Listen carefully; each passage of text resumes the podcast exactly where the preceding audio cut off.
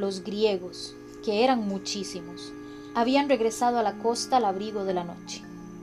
Con gran silencio habían desembarcado el ejército griego, que pudo entrar a Troya por el agujero abierto para meter el caballo, y por las puertas que abrieron de par en par los guerreros que habían podido infiltrarse en el territorio enemigo, escondidos en el vientre de aquel enorme caballo traidor.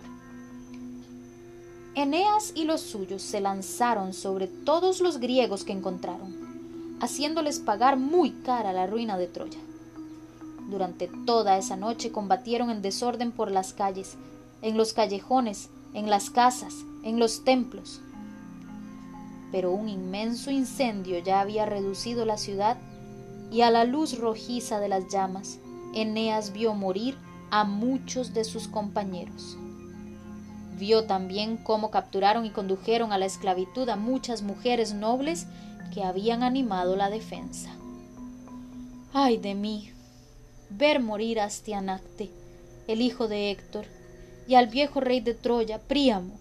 A los dos les dio muerte Pirro, el hijo de Aquiles, que primero arrojó al niño desde una torre y luego degolló al rey, clama consternado Eneas. Pero son precisamente estas terribles imágenes las que hacen que Eneas acepte la cruda realidad. Así pues, bajando la espada ensangrentada, se queda inmóvil. Pero, ¿qué estaba haciendo? No veía que Troya ya estaba perdida. Ya era demasiado tarde. ¿De qué servía matar a diez, a cien o a doscientos griegos?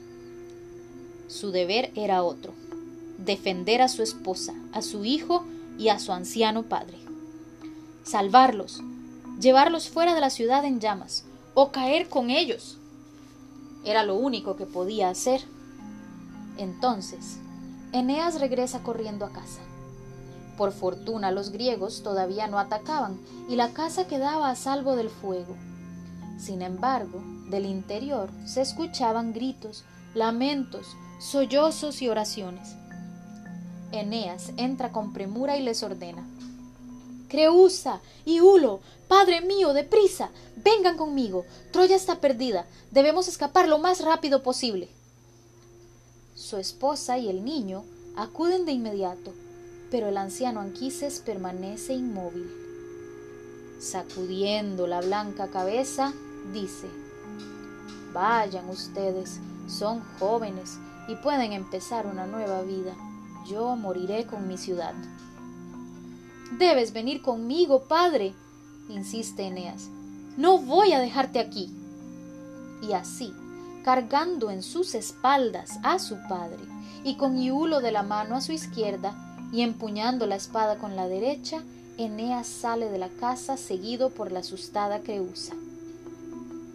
Avanzan entre la muchedumbre enloquecida de terror, por entre los pelotones de soldados que combaten caminando sobre los muertos, sobre los heridos, mientras los magníficos templos, las residencias y las fortalezas caen a tierra entre nubes de humo, de polvo y de chispas.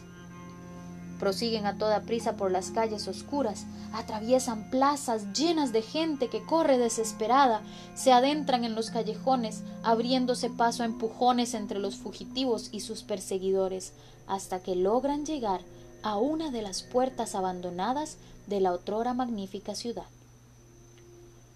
No hay nadie delante de nosotros, estamos a salvo, dice Eneas, aliviado. Pero las palabras se le atoran en la garganta, al darse vuelta, se da cuenta de que su esposa no está con ellos. Creusa. exclama angustiado. La he perdido en el tumulto. Debo regresar a buscarla. Tengo que encontrarla.